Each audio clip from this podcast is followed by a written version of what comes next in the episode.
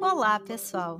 Hoje estamos aqui para gravar um momento cultural do nosso podcast.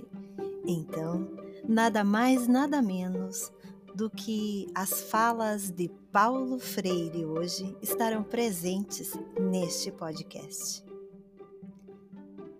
E como nos dizia nosso sábio pensador da educação, ninguém é sujeito da autonomia de ninguém.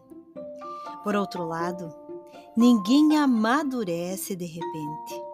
Aos 25 anos, a gente vai amadurecendo todo dia, ou não.